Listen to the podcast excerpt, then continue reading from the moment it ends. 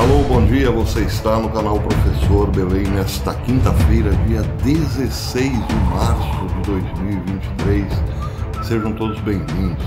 Eu tenho muitos abracitos para mandar, mas vou deixar para amanhã e sábado, porque hoje o vídeo vai ficar um pouco corrido.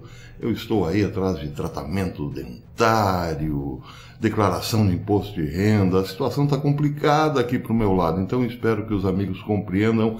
Eu vou fazer um vídeo relativamente rápido e fazer as coisas que eu preciso, já que entrei nesta aventura de melhorar a fachada, se é que me entendem. Eu acho muito difícil, mas minha esposa acredita que eu vou ficar bem mais bonito depois disso. Muito bem. Ontem eu havia dito que a Arábia Saudita e o Irã, que são inimigos, estavam num acordo de paz patrocinado pela China. Hoje, matéria do Membre diz que, por várias razões, a Rússia acolheu o acordo mediado pela China, anunciado em 11 de março de 23, entre o Reino da Arábia Saudita e a República Islâmica do Irã, o acordo prevê o reatamento das relações diplomáticas entre os dois estados e a reabertura das embaixadas e missões, no prazo de dois meses a partir da assinatura do acordo.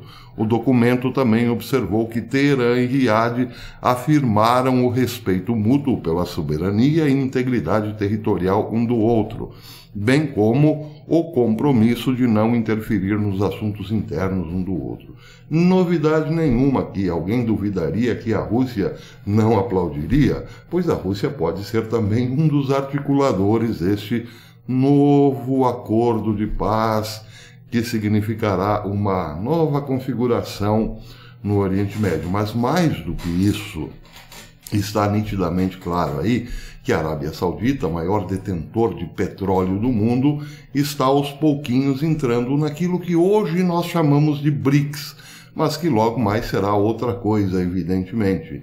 Então, este novo bloco sendo formado, lenta, mas parece uh, solidamente, será, fará frente ao bloco ocidental, claro, com muito dinheiro, já que a China tem muito dinheiro, muito ouro e títulos do Tesouro Norte-Americano e muito petróleo, sem falar em outros países que têm bastante reservas de minério e assim por diante. Se alguém duvida que, que o, a ideia do mundo unipolar será fácil, bem, um bloco lutará com o outro, evidentemente, em algum momento para só depois então ser implantado o tal mundo unipolar. Só que nós ainda não sabemos se ele terá uma vertente ocidental e, digamos assim, disfarçadamente cristã, ou uma vertente oriental, disfarçadamente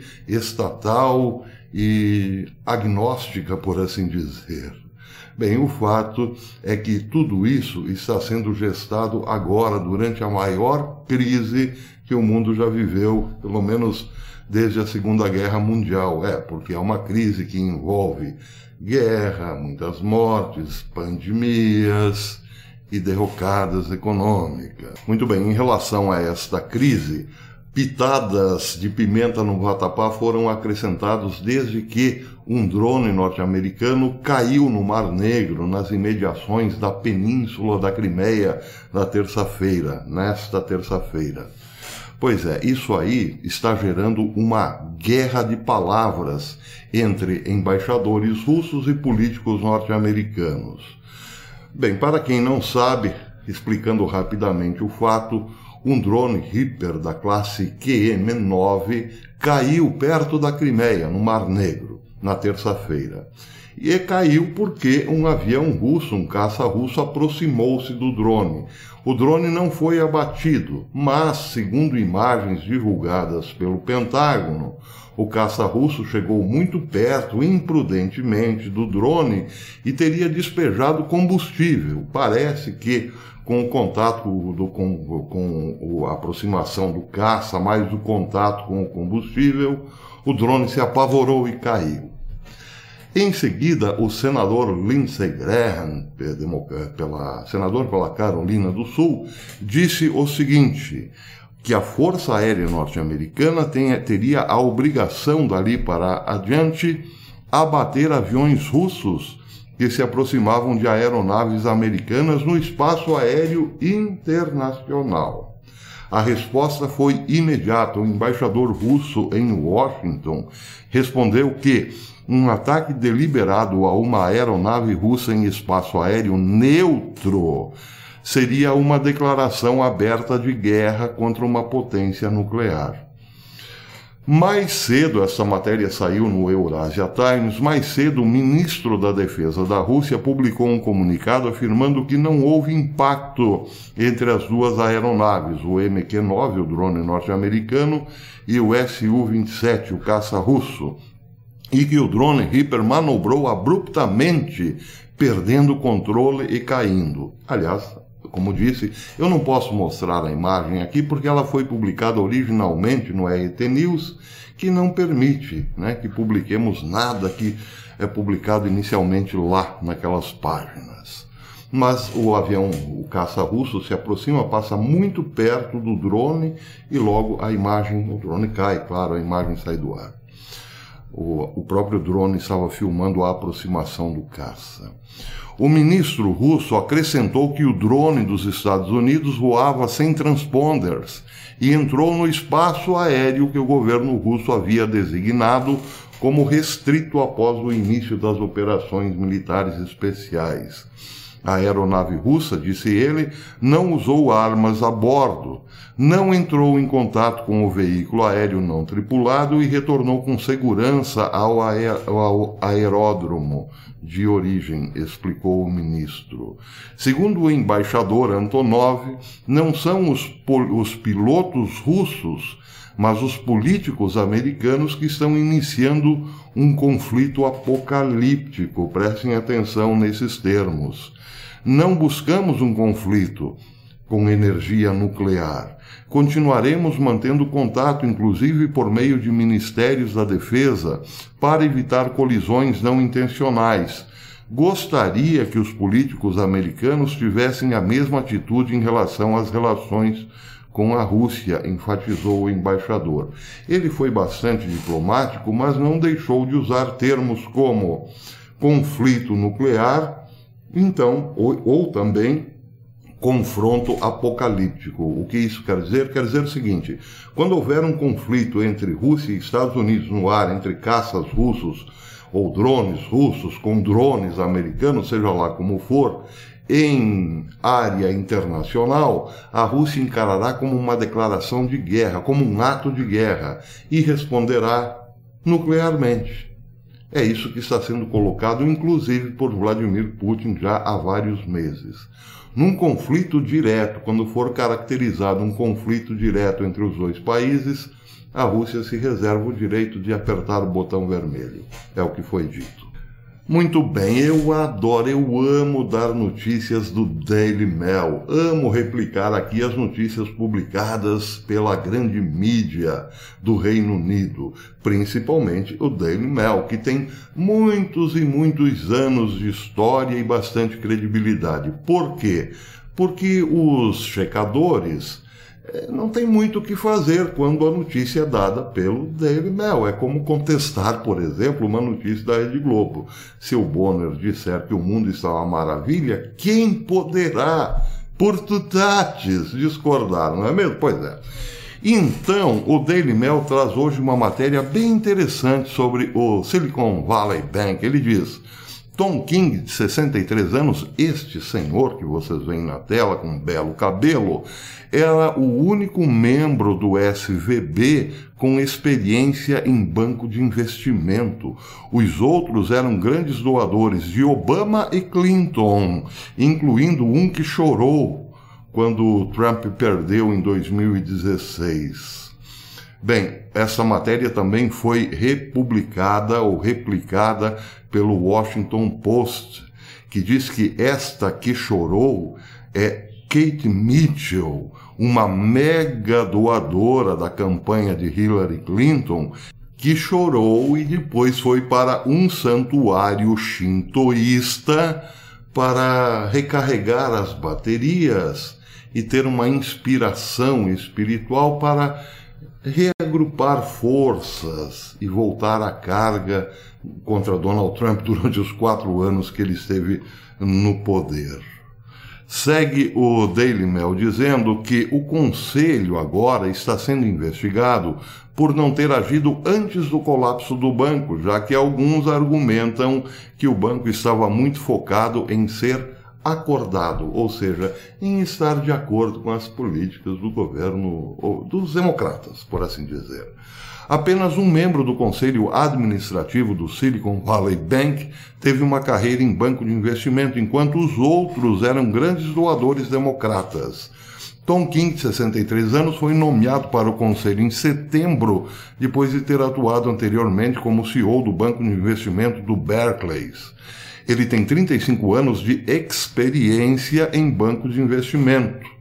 Mas, contudo, porém, entretanto, ele é o único no conselho com uma carreira no setor financeiro, enquanto os outros são ex-funcionários do governo Obama.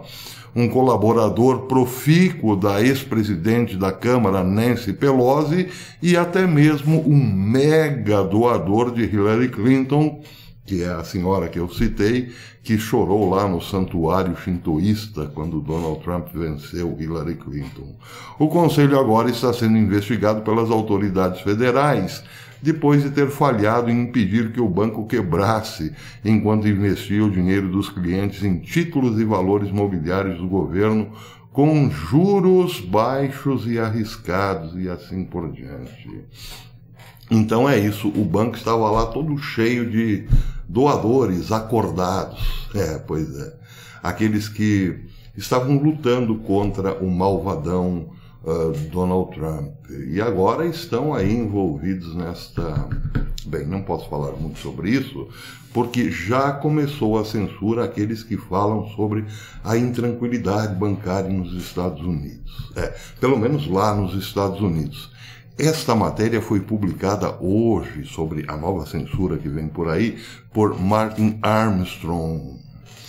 Ele disse o seguinte: as pessoas de dentro do sistema sabem quando um banco está falindo, como vimos no recente colapso do SVB.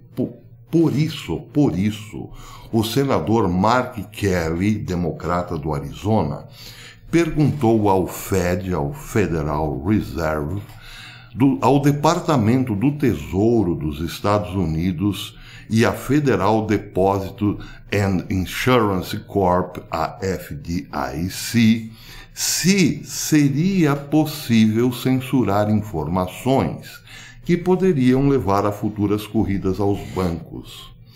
Kelly negou ter pedido isso, mas tem como acreditar, né? É, ele pediu ao Tesouro Norte-Americano, ao FDIC e ao Fed como censurar as informações.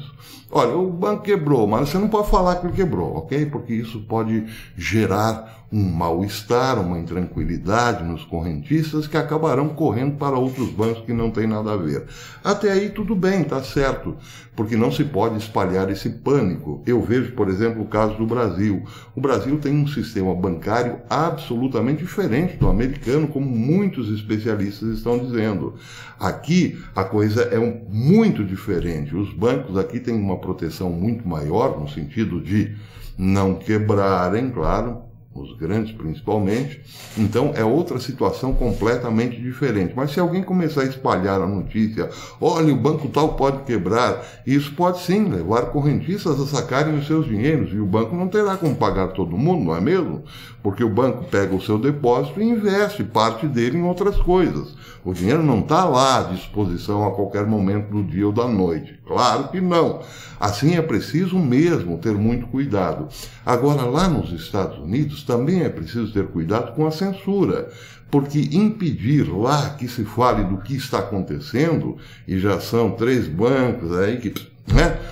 É perigoso. Por quê? Porque lembra outros tipos de censura. Aliás, não sou eu que estou lembrando, é o próprio Martin Armstrong. Ele diz o seguinte: eles censuraram a mídia social para evitar que o público aprendesse a verdade sobre a Punch, as pedidinhas e os mandatos que acompanhavam.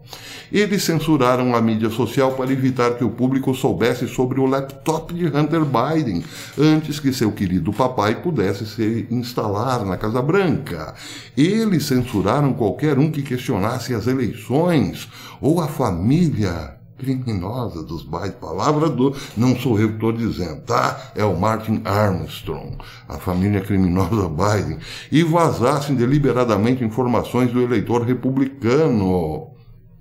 A extrema censura nas mídias sociais por verificadores de fatos tendenciosos se expandiu para além dos Estados Unidos, inclusive. Portanto, não é surpresa que o governo queira censurar a desinformação agora em relação aos bancos tão Pois é. Por falar em censura, a censura está tentando proteger um mundo artificial, não é mesmo? Claro que os checadores dirão: não, isso é mentira. Bem, o próprio Armstrong dá um exemplo de que sim, existem dois mundos. Aquele blindado pela elite política norte-americana e aquele no qual nós, pacatos cidadãos, vivemos. Veja o exemplo que ele próprio dá. O governo implementou bots nas mídias sociais para apoiar sua agenda. Elon Musk expôs o Twitter antes da aquisição. O Twitter admitiu, ao apresentar à Comissão de Valores Mobiliários dos Estados Unidos, que cerca de 5% dos seus 300 milhões de usuários eram, na verdade, contas falsas depois que Elon Musk começou a reprimir contas falsas, os membros do Partido Democrata viram quedas acentuadas de seguidores. O Twitter começou silenciosamente a reprimir os bots em abril de 22 e algumas das contas mais seguidas tiveram uma queda significativa no número de seguidores. O ex-presidente Barack Hussein Obama já deteve o recorde de ser o homem mais seguido no Twitter, com 131,7 milhões de seguidores. Depois que o algoritmo mudou, Obama perdeu 300 mil seguidores numa tacadinha muito rápida, instantaneamente. A cantora pop Katy Perry a terceira conta mais seguida e uma democrata raiz, democrata declarada, perdeu 200 mil seguidores também numa tacada. Em seus 108,8 milhões de seguidores, então o número despencou bastante. Metade dos 22,2 milhões de seguidores do presidente Joe Biden eram contas falsas. Com base na eleição presidencial dos Estados Unidos de 2020, Biden, de, Biden era, no momento, o presidente mais popular da história, depois de obter mais votos do que qualquer outro. Meu forte senso intuitivo é que ter uma plataforma pública que seja extremamente confiável e amplamente inclusiva é extremamente importante para o futuro da civilização, teria dito Biden. É, pois é. Então é isso, né? Um mundo aqui e outro mundo ali. Como disse, eu estou com pressa. Até amanhã, se Deus quiser.